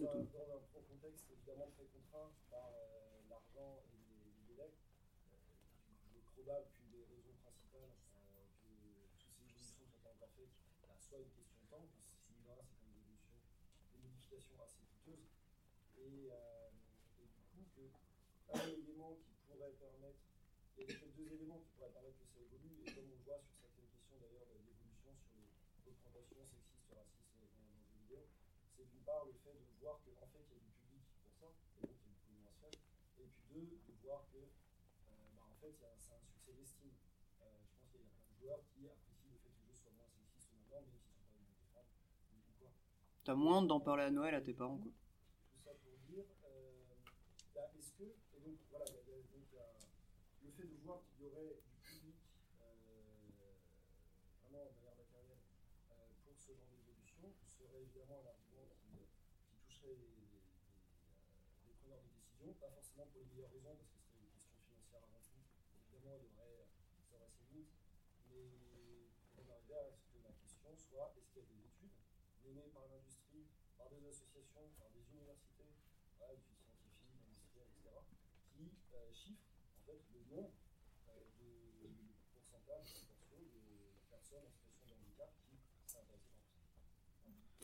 Tu travailles trop à l'université. Euh, donc, euh, Thomas demandait en disant que, euh, en fait, fondamentalement, le truc qui pourrait accélérer cette transition, si j'ai bien compris, c'est que c'est la prise de conscience qu'il y a un réel public derrière. C'est-à-dire que finalement, il y a une demande qui n'est pas satisfaite et que du coup, il y aurait quelque chose à faire si on la satisfaisait cette demande. Et donc, du coup, la, question qui vous est posée, parce que moi, j'en ai aucune idée, euh, c'est est-ce qu'il existe des études, est-ce qu'on a des chiffres éventuellement sur le nombre de gens qui aimeraient, mais qui ne peuvent pas accéder aujourd'hui? Ou qui ou qu'on pourrait un peu à aider euh, à mieux, accéder? Euh, alors, pour être, pour être un peu euh, honnête et trash, euh, je pense que si euh, l'industrie avait voulu s'intéresser aux personnes handicapées, elle aurait pu le faire depuis belle lurette. Euh, parce que les chiffres des personnes handicapées, euh, on les a dans l'absolu. Euh, une opération mathématique un peu raccourcie aurait permis de, plaquer les ratios de joueurs euh, versus non-joueurs dans la population euh, déclarée sur la population handicapée. On se serait rendu compte que ça, frôle aussi les 80-90. Ou... Donc il y a une grosse part de la population qui a, bah, envie de jouer du coup, et euh, s'ils avaient voulu euh, utiliser ces chiffres-là, ils l'auraient, déjà fait. Euh, donc euh, l'aspect euh, gain euh, était pas euh, était pas suffisant jusqu'à présent. Ce qui a fait, ce qui fait aujourd'hui que les choses changent, c'est euh, encore une histoire de pognon, mais c'est pas euh, l'appât du gain, c'est euh, la crainte de la perte. Euh, Il y a une, une évolution de la législation aux États-Unis assez euh, assez euh, majeure qui s'appelle le, le CVAA pour euh, un truc euh, en anglais. Euh, 21st Century euh, Communication and Video Accessibility Act, euh, qui est signé par Obama il y a une paire d'années et qui dit en gros euh, on est à, l'ère du numérique aujourd'hui, les technologies ont bien, avancé mais on s'est quand même pas trop intéressé à euh, qui pouvait les utiliser. Donc on va essayer de faire un effort sur tout ce qui est communication, vidéo, entertainment et on va mettre des, des requirements sur l'accessibilité. Et puis ceux qui les feront pas, bah, ils auront plus le droit de vendre aux États-Unis. Et là, bah, ça marche bizarrement. Euh, perte du marché américain sur les consoles, il y a un an, un an et demi, euh, euh, tous les constructeurs de consoles sont mis à patcher comme des porcs leurs OS pour qu'il y ait le grossissement des caractères, l'adaptation des couleurs, enfin tous les trucs de base que, tout le monde fait en informatique classique, mais pas eux jusqu'à là. Et, la deadline pour le, software, donc tous les jeux vidéo, c'est euh, 1er janvier 2018. Euh, repoussé deux fois déjà. Donc, euh, donc ça transpire sec un peu partout là, parce que euh, globalement, il faut qu'ils comprennent et il faut qu'ils implémentent. Donc ça marche, hein, du coup, c'est comme ça que maintenant on ne répond au téléphone et puis qu'on a, a la PGW. Et, alors que ça soit des histoires de pognon ou des histoires de, grands élans humanistes, à la limite, j'aurais tendance à dire, on s'en fout un peu. Le, tout, c'est que ça bouge. Je suis. Ah de toute façon, tant que c'est les gros industriels qui payent, pas trop. Ok. Euh, Quelqu'un avait une autre question Ouais, moi j'avais deux petites questions. Ouais, c'est ça, deux. Euh, la première question, c'était justement, c'est un rebond par rapport à ça. Alors, euh, je pense principalement pour, euh, pour Marc, peut-être un peu pour euh, Lise aussi.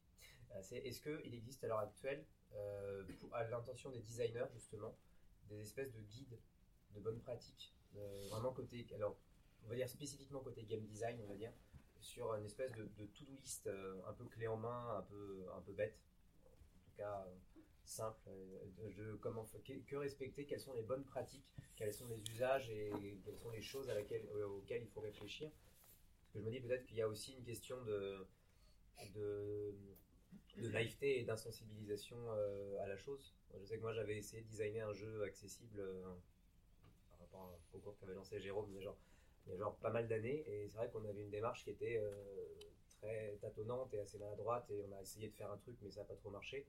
Et c'est vrai qu'il nous manquait peut-être cette matière. Donc est-ce qu'elle existe? Est-ce qu'il y a des, des choses en, cours de développement euh, éventuellement? Voilà, c'est une, question là-dessus. Et euh, j'avais juste une deuxième question.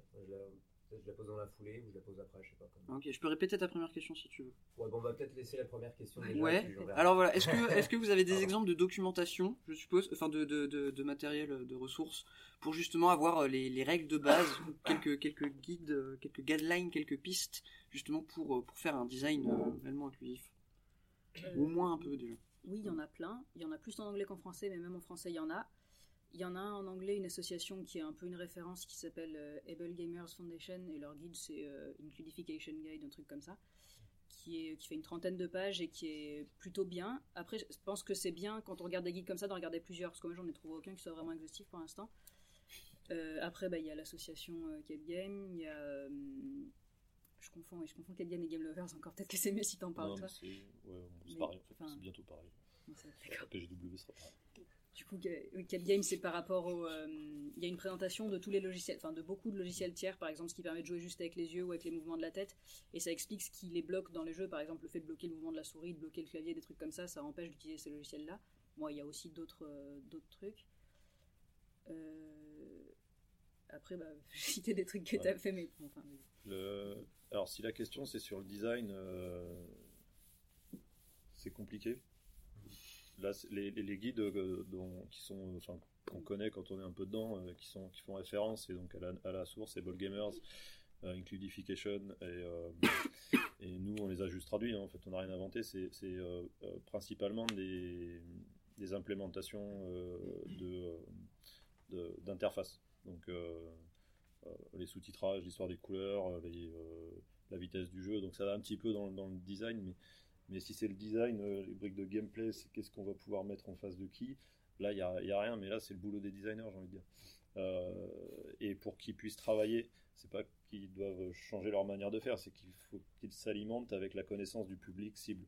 Euh, pour l'instant, et on en revient à la question de- d'éducation, de, sensibilisation des gens par rapport à euh, qu'est-ce que c'est qu'un joueur handicapé quand on parle de moteur, de cognitif, de, de sensoriel. Euh, qu'est-ce qu'il est capable de faire surtout parce que ce qu'il n'est pas capable de faire on s'en fout un peu c'est pas ça qui va qui va mener un design. Donc qu'est-ce qu'il est capable de faire à partir de là? Comment je lui propose une expérience euh, qui va euh, mobiliser ses capacités et lui amener du fun. Et ça c'est le taf du game designer. Il n'y a pas de, de différenciation de démarche. On fait des personas dans, dans le GD classiquement, bah, ouvrons les personas avec des, avec des, des scopes différents.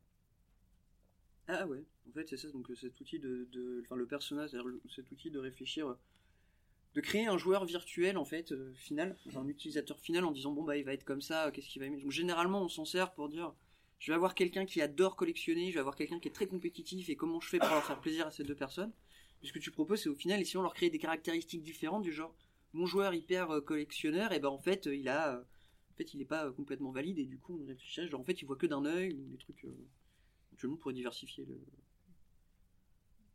Et sans, fait, il- ouais. sans le, sans le, sans l'estampillé euh, handicapé ou il lui manque un bras, c'est, euh, Ouais, ce, ouais. ce, ce joueur-là, il, il joue d'une main et il peut jouer d'une main parce qu'il a qu'une main ou il peut jouer d'une main parce qu'il a deux mains, mais qu'il va jouer d'une main quand même. et qu'il y a la bière dans l'autre quoi Et la bière dans l'autre.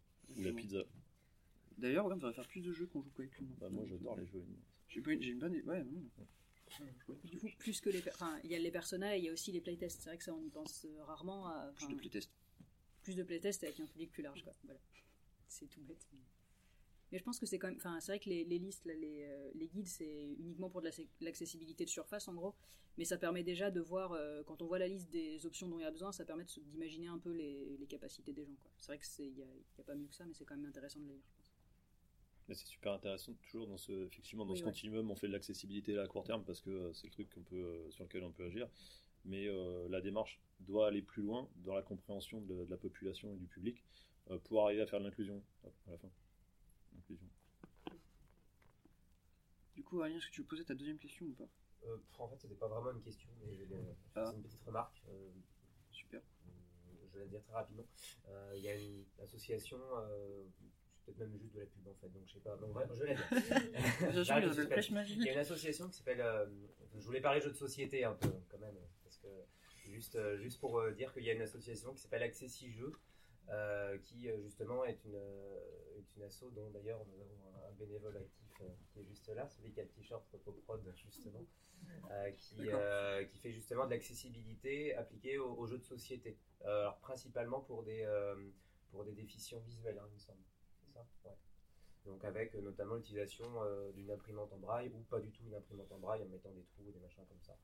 Je sais pas trop ce qu'on peut faire de cette remarque euh, là dans le débat actuel. On me dit qu'il y a peut-être une source d'inspiration ou pas du tout euh, pour la problématique du jeu vidéo. Je, voilà, j'avais juste envie Oui, de bah, dire. en fait, ton conseil, c'est un peu de dire, hey, il y a des associations qui le font, ces gens doivent avoir un peu d'expérience et de, et de connaissances. C'est juste dans le jeu vidéo, et donc Access 6 jeux, c'est surtout le jeu de société. Ils étaient à Paris Ludique cette année. Ah, ils sont partout. Ils sont partout. D'accord. Ils sont là. Oui, en plus, ouais. Euh, oui, et oui, donc, en fait, du coup, finalement, peut-être que peut-être qu'on devrait arrêter de lire des trucs sur Internet et parler aux gens. Peut-être un peu la conclusion. Et d'ailleurs, il y a beaucoup- ils, ils font des soirées euh, jeux euh, justement euh, accessibles les jeudis soirs, il me semble. Oui, je sais. Bah, déjà, il est venu ici, c'est déjà pas mal du coup, en fait, euh, je sais pas si ça a été évoqué, mais est-ce qu'il y a une classification qui pourrait, euh, enfin, avec des, des, par exemple, des taux en fait, de handicap qui pourrait euh, servir de label pour des jeux en fait, justement pour indiquer du coup aux personnes, euh, euh, par exemple, tel handicap ça va être compliqué, mais reste ça va, ou des choses comme ça, qui, qui pourraient justement aux personnes en, cas de handicap de voir en fait euh, sur un jeu déjà à la jaquette euh, si c'est accessible pour eux ou pas en fait. Bah, du coup, c'est un peu ce dont on parlait tout à l'heure, mais du coup, il y avait la réponse, c'était il n'y a pas encore de PEGI pour l'accessibilité. Mais du coup, c'est vrai, du coup, euh, est-ce qu'on créerait pas un tag ou un score d'accessibilité euh, sur les jeux? Ça pourrait être un tag sur Steam d'ailleurs, un truc à lancer. C'est c'est une bonne idée, en même temps c'est compliqué. C'est tellement différent Ouais, parce que comment est-ce qu'on classe un, un- Enfin, soit on se met dans les classifications euh, habituelles de moteur sensoriel cognitif, euh, et puis on met des, des curseurs, enfin je sais pas, des... ça me paraît compliqué. Euh, Ça, pourrait être bien de faire, mais il faudrait faire un truc, enfin un score général, ça rimerait pas à grand chose, mais faire euh, un nombre de features, bon après il y en a un peu une infinité, mais euh, essayer de faire des groupes, et je pense, enfin il y a quand même, il y a une asso américaine qui le fait, je sais plus comment il s'appelle, Game Lovers, ils font quand même un peu des scores. Ouais. Oui. Game Lovers, ils font un petit peu, enfin mais c'est vrai que ça serait bien qu'il y ait un truc officiel, mais il faudrait qu'il soit complet, et c'est compliqué à mettre en place. Mais enfin, a- en tout cas, il y a des débuts de, par des assos, des débuts de trucs comme ça. La Game Lover fait du, donc comme euh, je disais tout à l'heure, fait du test à Dodgers aux États-Unis qui fait euh, qui a la même démarche. C'est donc c'est vraiment du testing et puis là des reports euh, qui disent bon bah là ça marche pour ça, là si on a un problème avec ça, ça ça passera pas, etc. Donc vraiment des rapports à posteriori qui sont faits. Moi je mise beaucoup sur le fait que les game designers vont, intégrer la, démarche et que ça on aura peut-être plus besoin du PEGI parce que le PEGI c'est c'est mignon aussi. mais Ça sent un peu la flûte quand même. Enfin, j'ai rien dit. C'est de l'auto-certification en plus, je crois. C'est un peu chaud. Un peu Ouais, chaud. c'est clair. Après, il y a, en termes de classification, il y a, si on a besoin en fait de- d'avoir euh, un panel de, de critères, il y a la classification internationale du handicap, du handicap qui donne un moyen de, de coter l'état de santé d'une personne. Concerne en fait tout le monde. Et euh, c'est l'Organisation mondiale de la santé qui dit ça.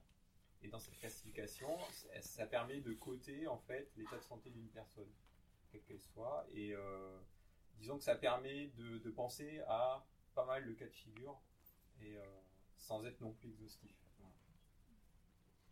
Du coup, ça peut être un début, peut-être pour un designer, de se poser des questions. bah, ok, est-ce que j'ai pensé à ça, ça, ça, ça, ça, ça, ça Et après, avec ces éléments-là, d'aller voir justement les personnes concernées et dire voilà, moi je propose ça.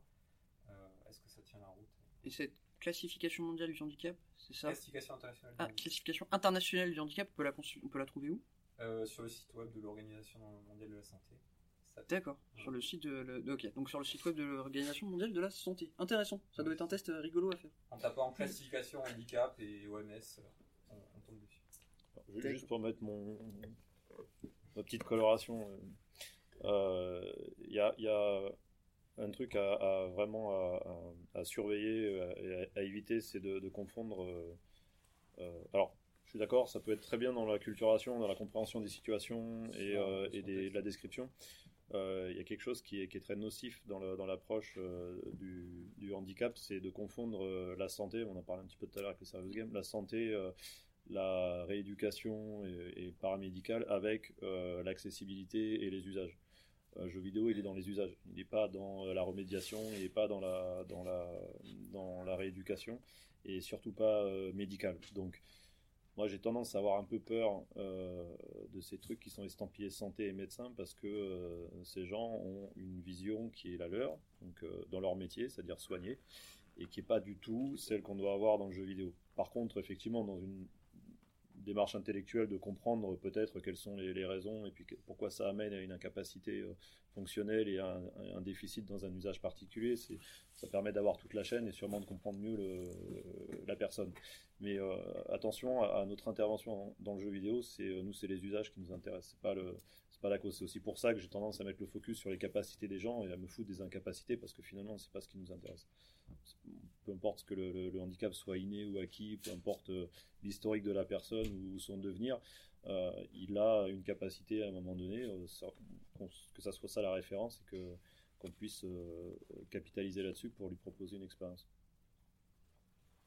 Oui, c'est vrai qu'au final, on a tendance à penser vachement en, substra- en soustractif. C'est-à-dire, qu'est-ce qu'on doit enlever, qu'est-ce qu'on va perdre, au lieu de justement bah, se dire, bon, qu'est-ce que tout le monde, qu'est-ce qu'une grande partie des gens peuvent faire, est-ce qu'on pourrait pas partir de là plutôt que. Tu voulais dire un truc? Non. J'ai cru. Euh, quelqu'un d'autre? C'est juste une petite remarque, ça me fait penser, en fait, euh, quand en cours on parlait d'une personne handicapée, on disait que c'était une déficience qui euh, entraîne une incapacité dans certaines conditions et qui va entraîner le handicap. Et du coup, dans le jeu, si on n'utilise pas cette incapacité parce qu'on utilise plein d'autres capacités, bah, il n'y aura pas de handicap. Justement, euh, la personne sera besoin comme tout. Enfin, c'était juste une petite remarque. Mais t'avais fait une remarque dans le même genre. euh, Ouais, bah après, il y a différentes manières de voir ça et de qu'est-ce qui cause euh, quoi. Enfin, dans les études, euh, enfin, moi, pour mémoire, je me base beaucoup sur des groupes, euh, surtout anglais et américains, où il n'y a pas d'équivalent en France, mais on voit plutôt que, que c'est l'environnement qui cause le handicap, que le handicap, c'est un mot politique, en fait. Donc, une personne, elle n'arrête pas d'être handicapée parce qu'il. Enfin, c'est quelque chose qui concerne l'ensemble de l'expérience et de la société. Mais après, oui, c'est vrai que si on. Si on, met, si on fait un jeu inclusif, ça sera. De fait, la personne ne sera plus ponctuellement en situation de handicap dans ce jeu-là. Et ouais, faut. Moi, je trouve ça bien de, parler des capacités, de surtout pas parler du côté médical, parce que c'est vrai que le côté médical a tendance à, rabaisser encore plus ce qu'on imagine que les gens peuvent faire. Mais c'est quand même bien aussi de, se lister, de faire une liste de ce que certaines personnes ne peuvent pas faire pour y penser en termes de design. Parce qu'il y a certaines capacités qui vont tellement de soi dans la tête des game designers que si on. Enfin, c'est bien de penser aux deux. Mais. Ok. Bon, du coup, j'ai un peu dévié de répondre à ta remarque. Mais... Je vous ai aussi invité pour vous exprimer. hein. Il y a- moi aussi c'est juste une remarque, il y a, pour une fois il y a un truc qui est pas trop mal dans la loi française, c'est euh, la loi de 2005, la loi de février 2005, euh, donc euh, l'égalité des chances, c'est euh, celle qui fait que toutes les structures publiques sont en train de s'énerver pour mettre en accessibilité leur bâti et mettre des rampes partout. On entend beaucoup parler pour l'accessibilité du bâti et ça, fait couler beaucoup d'encre là-dessus.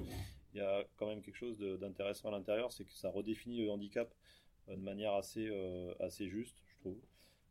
Dans la mesure où il n'y a pas du tout cette approche euh, médicale santé, on est vraiment focus sur euh, euh, le scope de ce que peut être le, handicap, c'est-à-dire que ça peut toucher euh, le moteur, le cognitif, le sensoriel ou une combinaison de, tout ça et plus encore. Ça peut être euh, permanent ou euh, transitoire et on est vraiment sur euh, une euh, perturbation de la participation aux activités euh, en tant que citoyen. On n'est pas sur une vision médicale, encore une fois, on est sur des usages. Et, euh, c'est important de l'avoir défini de cette manière-là. Du coup, je sais plus si je l'avais dit au début ou pas, mais le- pas mal de groupes militants qui vont encore plus loin que ça. Donc la loi française dit que le handicap est euh, une interaction entre, euh, entre les capacités de la personne et l'environnement excluant. Et donc c'est pas médical, tout ça, que c'est une restriction de participation aux activités. Et il y a pas mal de groupes militants avec lesquels je suis plus d'accord qui disent que carrément le handicap, euh, ils utilisent deux mots pour parler de ça. Il y a un mot qui est impairment qui parle de, euh, du côté plus ou moins médical, du côté physique, de différence, maladie, tout ça.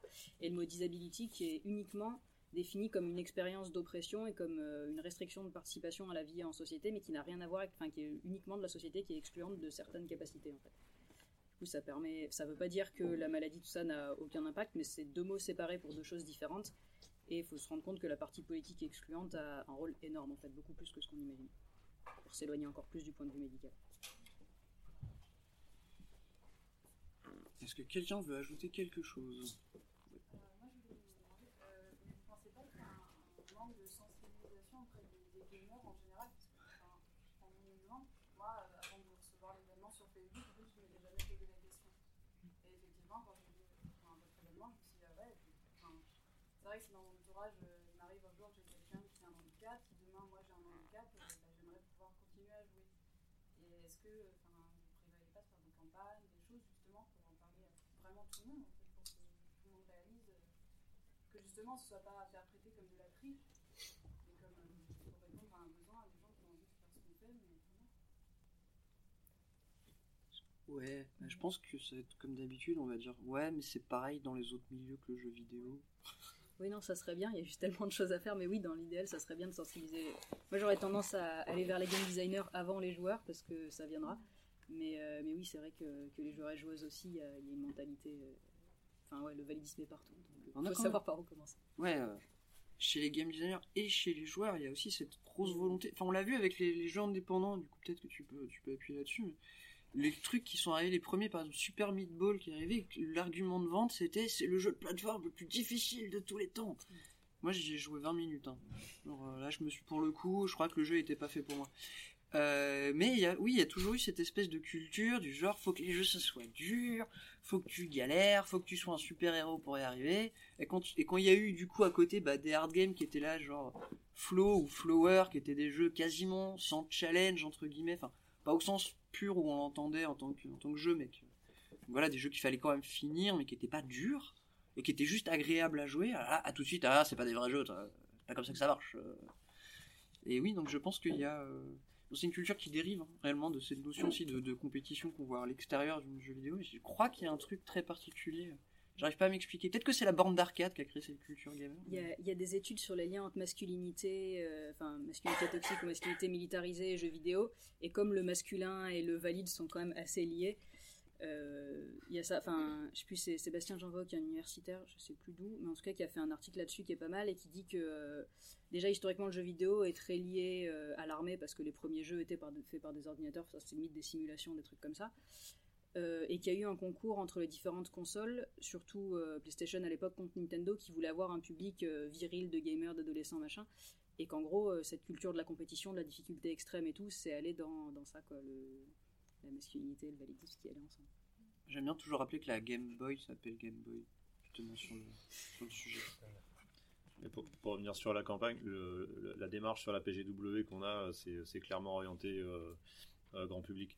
Parce que euh, c'est- pas sur la PGW qu'on va réussir à parler aux éditeurs, parce que juste sur la PGW, on s'entend pas parler. Euh, donc, euh, donc là, on est là pour faire de la sensibilisation auprès d'un public qui est, très général.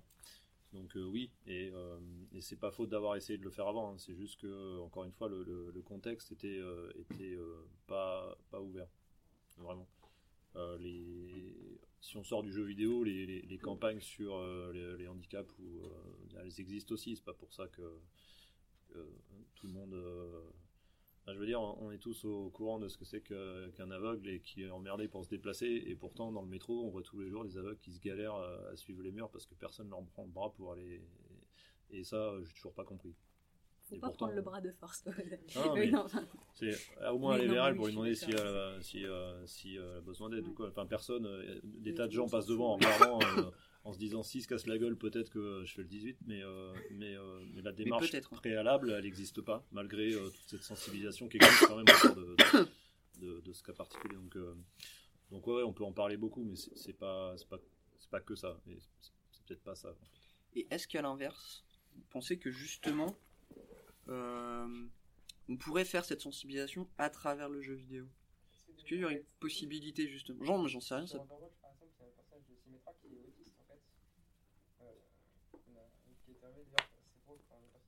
on.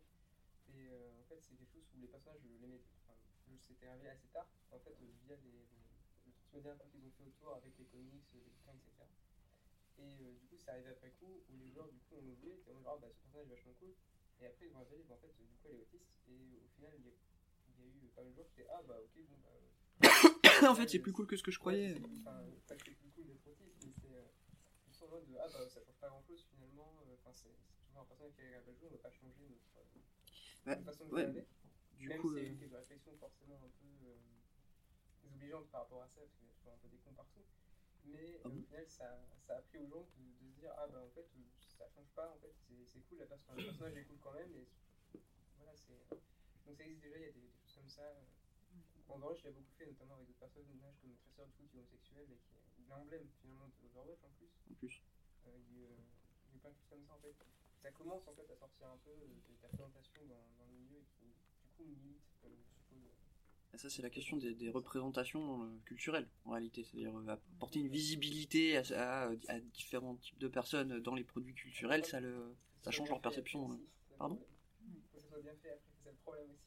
Ah oui, bah c'est-à-dire que oui, en fait, le truc, c'est euh, c'est- et ça se voit sur plein de choses, c'est- si on utilise les clichés dans les produits culturels, ça les véhicule et ça donne du coup de mauvaises images à certaines, à certaines étiquettes. Donc la question, c'est de le faire de manière positive, bien sûr. Dans Overwatch, c'est pour ça qu'il était- qui a été euh, finalement assez euh, sa- salué en tout cas euh, l'effort qu'ils ont fait là-dessus. euh. En tout cas, pour C'est- quoi, Overwatch pour Symmetra, ils s'en sont pas trop mal sortis. C'est vrai que c'est une des grosses parties de mon mémoire, la représentation. Et en général, il y a soit des personnes handicapées qui sont complètement dans les stéréotypes, c'est-à-dire une personne qui limite demande dans le jeu à mourir, vraiment, ça existe dans certains jeux. euh, ou qui est incapable de faire quoi que ce soit, qui est complètement pathétique, soit des personnes qui au contraire euh, ont un handicap mais ça change rien. C'est vrai que Symmetra, ils ont réussi à faire qu'il y ait quand même quelques changements dans son gameplay pour que ça se voit un tout petit peu qu'elle est autiste, mais par exemple dans Overwatch il y a aussi Bastion qui a un syndrome de stress post-traumatique, enfin, on le voit clairement dans une des vidéos qui est liée au combat et pourtant il est en plein milieu d'un combat, il a aucun problème. Enfin, c'est aussi le stéréotype des aveugles combattants, des trucs comme ça, c'est il y a un peu... euh, L'idée que les personnages handicapés dans les jeux vidéo, ceux qui sont pas complètement ridicules et complètement nuls, bah du coup ils sont pas handicapés du tout. En fait, c'est un tout petit détail de l'histoire. Du coup, il y a un, enfin ça commence un tout petit peu à avancer, mais vraiment c'est doucement et, et c'est. Bastion, pour le coup, ça ne voit pas au niveau gameplay, mais ça se voit au niveau des animations.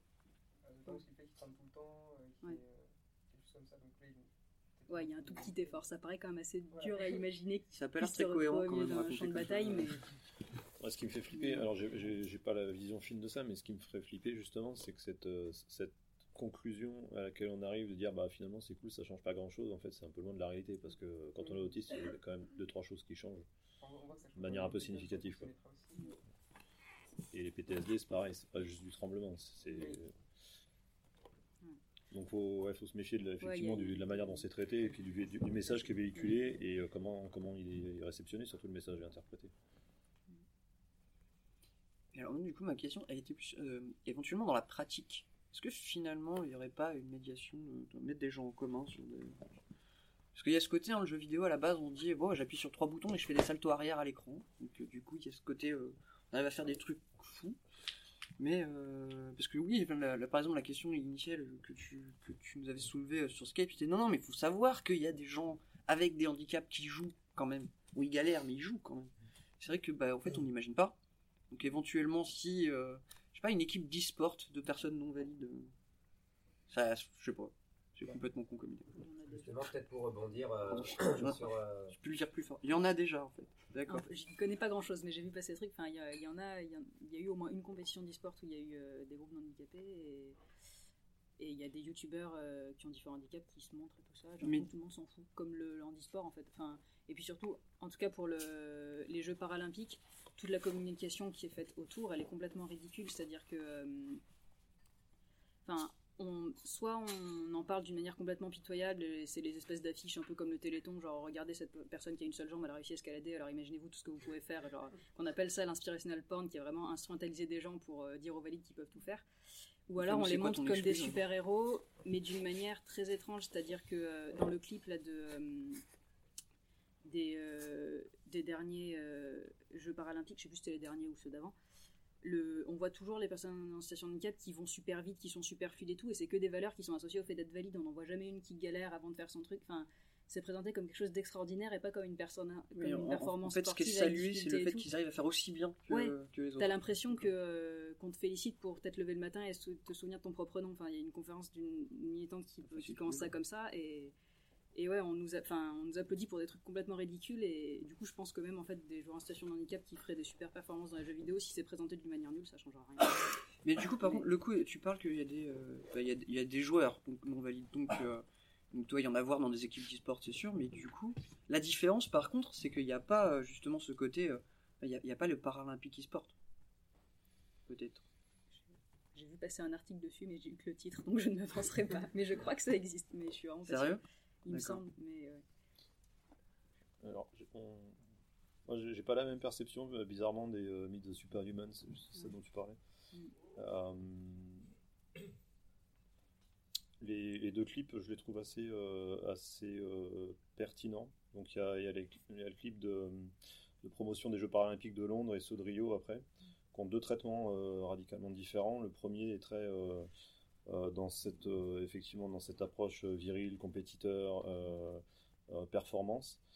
Et, et je le trouve encourageant ou à la fois encourageant et à la fois suffisamment cash pour participer à une, une, une démarche de sensibilisation et de, de- de porter à la connaissance des gens que oui, il y a aussi des sportifs qui ont qu'une jambe, oui, il y a aussi des nageurs qui ont euh, qu'un bras, euh, oui, il y a aussi des, basketteurs euh, en fauteuil et tout un tas d'offres, enfin de, situations sportives, compétitives avec ces mêmes notions qui, qui occupent les, pas handicapés, c'est-à-dire la performance, l'entraînement, la sueur, la douleur, mais la douleur mise en perspective de la performance et, de, et du sport.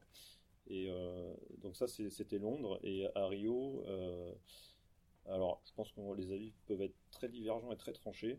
Peut-être qu'on pourra le regarder après, Aurélien. Si, de passer les deux vidéos pour avoir justement l'avis de la salle sur, sur ça. Donc la, celle, de, celle de Rio, c'était c'était traité avec humour et, dérision, mais très très propre, je trouve. Et encore une fois, pas à des fins de, de,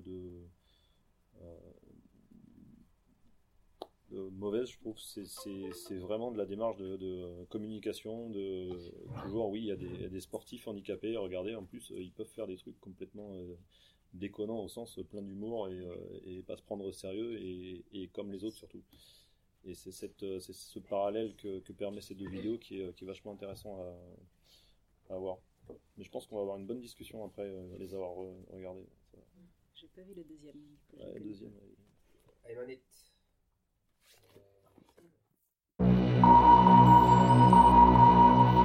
VoiceRepublic.com, home to the spoken word.